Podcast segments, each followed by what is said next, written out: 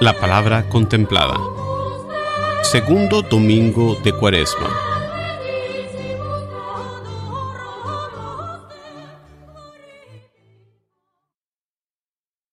Lectura del libro de Génesis. En aquellos días Dios sacó a Abraham de su casa y le dijo, Mira el cielo y cuenta las estrellas si puedes. Luego añadió, Así será tu descendencia. Abraham creyó lo que el Señor le decía, y por esa fe el Señor lo tuvo por justo. Entonces le dijo, Yo soy el Señor, el que te sacó de Ur, ciudad de los caldeos, para entregarte en posesión esta tierra. Abraham replicó, Señor Dios, ¿cómo sabré que voy a poseerla? Dios le dijo, Tráeme una ternera, una cabra y un carnero, todos de tres años, una tórtola y un pichón. Tomó Abraham aquellos animales, los partió por la mitad, y puso las mitades una enfrente de la otra, pero no partió las aves. Pronto comenzaron los buitres a descender sobre los cadáveres, y Abraham los ahuyentaba. Estando ya para ponerse el sol, Abraham cayó en un profundo letargo, y un terror intenso y misterioso se apoderó de él. Cuando se puso el sol, hubo densa oscuridad, y sucedió que un brasero humeante y una antorcha encendida pasaron por entre aquellos animales partidos. De esta manera hizo el Señor aquel día una alianza con Abraham, diciendo, A tus descendientes doy esta tierra, desde el río de Egipto hasta el gran río Éufrates. Palabra de Dios. La respuesta al salmo de este domingo es, El Señor es mi luz y mi salvación.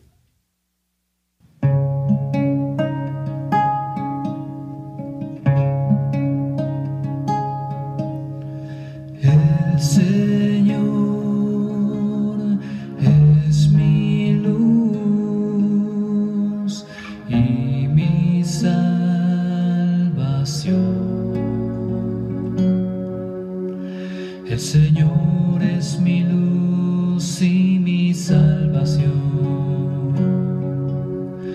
¿A quién voy a tenerle miedo?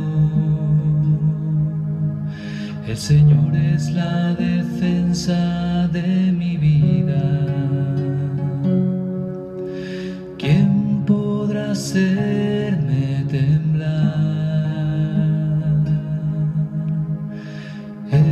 Señor es mi luz y mi salvación.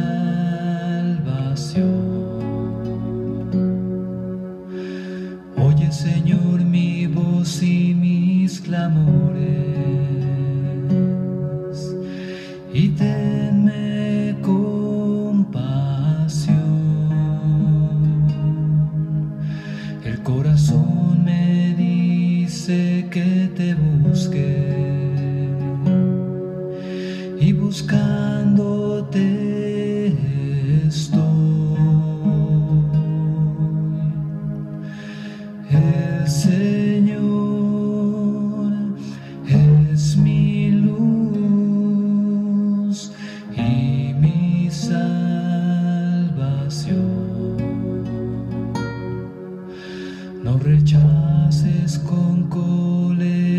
tu siervo. Tú eres mi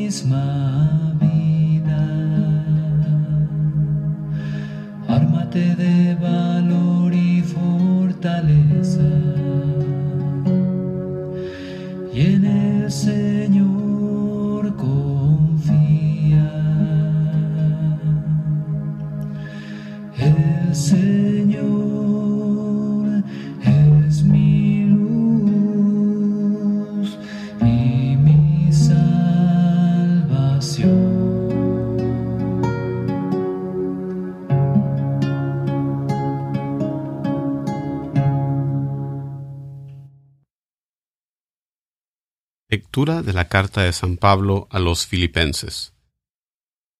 Hermanos, sean todos ustedes imitadores míos y observen la conducta de aquellos que siguen el ejemplo que les he dado a ustedes, porque como muchas veces se lo he dicho a ustedes, y ahora se lo repito llorando, hay muchos que viven como enemigos de la cruz de Cristo. Esos tales acabaron en la perdición, porque su Dios es el vientre, se enorgullecen de lo que deberían avergonzarse y solo piensan en cosas de la tierra. Nosotros, en cambio, somos ciudadanos del cielo, de donde esperamos que venga nuestro Salvador, Jesucristo. Él transformará nuestro cuerpo miserable en un cuerpo glorioso, semejante al suyo, en virtud del poder que tiene para someter a su dominio todas las cosas. Hermanos míos, a quienes tanto quiero y extraño, ustedes, hermanos míos, amadísimos, que son mi alegría y mi corona, manténganse fieles al Señor. Palabra de Dios.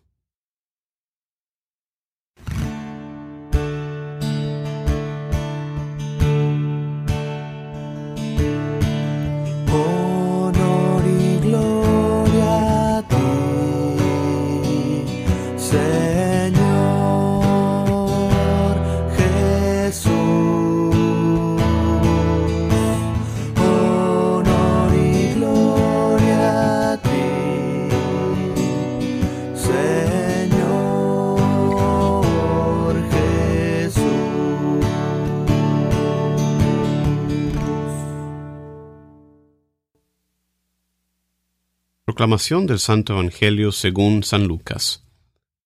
En aquel tiempo Jesús se hizo acompañar de Pedro, Santiago y Juan y subió a un monte para hacer oración. Mientras oraba, su rostro cambió de aspecto y sus vestiduras se hicieron blancas y relampagueantes. De pronto aparecieron conversando con él dos personajes rodeados de esplendor.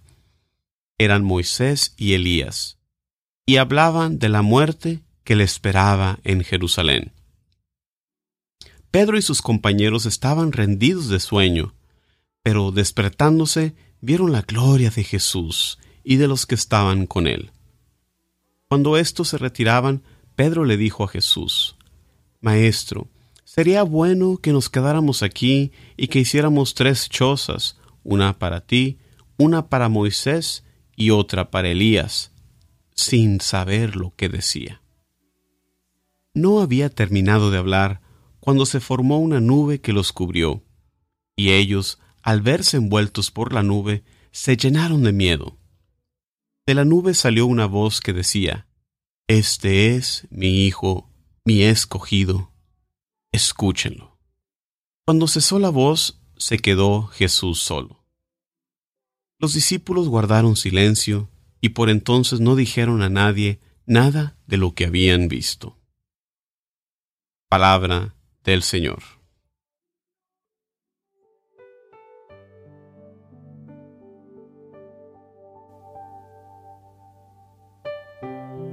Hola, ¿qué tal? Buenas tardes, días, noches. Donde quiera estés escuchando y a la hora que estés escuchando estas reflexiones, Muchísimas gracias por acompañarme. Mi nombre es Juan Carlos Moreno desde Houston, Texas. Hoy eh, nos preparamos para la segunda semana de Cuaresma. Continuamos nuestro camino en esta Cuaresma de preparación hacia la Pascua. Y las lecturas de este domingo, la primera lectura, es de central importancia para la historia de la salvación. En este pasaje del libro de Génesis vemos cosas tan importantes como la promesa de Dios a Abraham de una descendencia numerosa. La promesa de una tierra también que sería su heredad, y vemos una manifestación de la presencia de Dios. Para nosotros estas promesas se ven cumplidas en los numerosos miembros de la Iglesia. Nosotros los cristianos contamos a Abraham como nuestro Padre espiritual al haber recibido estas promesas que se cumplen en Jesucristo. La promesa de una tierra es para nosotros figura de nuestra patria celestial que Jesucristo nos da por su muerte y resurrección. Así como Dios se hace presente a Abraham, Jesucristo, verdadero Dios, nos trae la presencia divina entre nosotros. La transfiguración que contemplamos en el Evangelio de este domingo es un breve anticipo donde Jesús nos revela su gloria divina. Esta cuaresma es tiempo propicio para que, al igual que Abraham, nosotros podamos practicar nuestra confianza en las promesas de nuestro Dios. ¿Qué nos promete?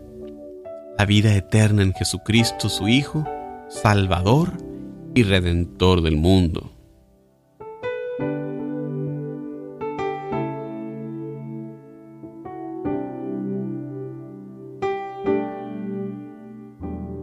La meta de nuestras vidas es llegar a la comunión eterna con Dios. Hacia esta meta final Dios mismo nos ayuda y va guiando nuestro camino. Estas dos cosas es lo que proclama el salmista este domingo cuando nos invita a cantar, El Señor es mi luz y mi salvación. Dios nos da la luz que nos guía por los caminos de oscuridad del mundo. Él nos protege de los peligros, así como protegió a su siervo David cuando era perseguido por las fuerzas del rey Saúl. Este salmo es una invitación a reconocer la presencia de Dios, sabiendo que Él está siempre cerca de sus elegidos. Sabiendo que Dios está cerca nosotros, podemos clamar, Ten piedad de mí, respóndeme. Esto no es un grito de desesperación, sino de fe y confianza en Dios, al saberlo cerca a nosotros y creer en fe que solo Él nos puede salvar. En esta temporada de Cuaresma es una invitación para callar un poco el ruido de nuestra vida, para poder así escuchar la voz de Dios que nos llama a convertirnos hacia Él.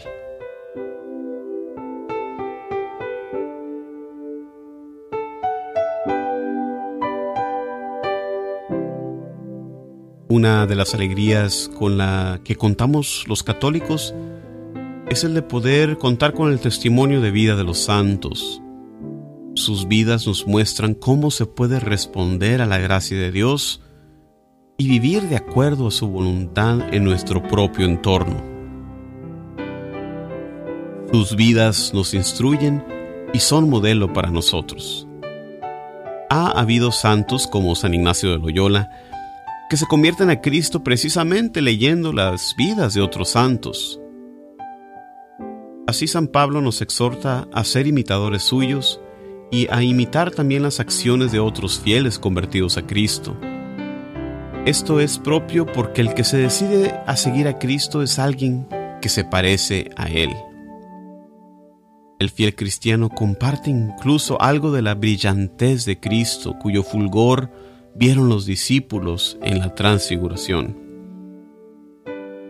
En contraste, San Pablo nos menciona a los que viven solo para sí mismos, en un egoísmo, actuando contrario a la voluntad de Dios y más bien siguiendo sus propios apetitos, haciendo de su vientre su propio Dios. Ojalá que esta lectura nos recuerde que tenemos en los santos modelos a seguir para ser como Cristo, y alcanzar como ellos la corona del cielo.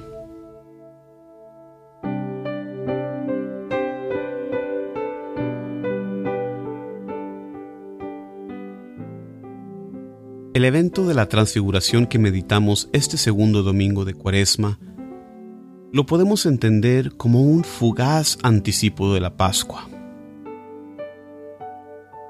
Hay que leer la transfiguración en el contexto de las dos predicciones de la pasión que se encuentran antes y después de este pasaje. No hay gloria si no hay cruz. Aparecen en la escena Moisés y Elías representando a los pilares del judaísmo, la ley y los profetas, con Jesucristo como su cumplimiento. La voz llama a seguirle, escúchenle. Dios Padre ratifica las palabras, misión y vida de Jesús. La voluntad de Dios no está ya en la ley de Moisés, sino en la persona de Jesús. Por eso Jesús, el predicador del Padre, se convierte en objeto de la predicación de los discípulos. De acuerdo a un comentarista, la propuesta de Pedro de construir tres cabañas está quizás relacionada con la fiesta de las tiendas que se celebraba al comienzo del otoño y en la que cada familia habitaba durante siete días en chozas hechas de ramas entrecruzadas. Esta fiesta de recuerdo y esperanza tiene entonces un fuerte carácter nacionalista. Pero este no era el verdadero sentido del mesianismo de Jesús. Por eso Jesús les dice que no le cuenten a nadie esta visión ya que podría ser mal interpretada. Bueno, y hermanos, les invito a seguir orando en esta cuaresma para oír el llamado que Dios constantemente nos hace y dirigirnos a nuestro destino, así como Abraham confió en el Señor para ir hacia la tierra prometida. Como siempre, muchísimas gracias por acompañarme y les invito a visitar mi sitio de internet vayan al mundo.org para más recursos para la evangelización.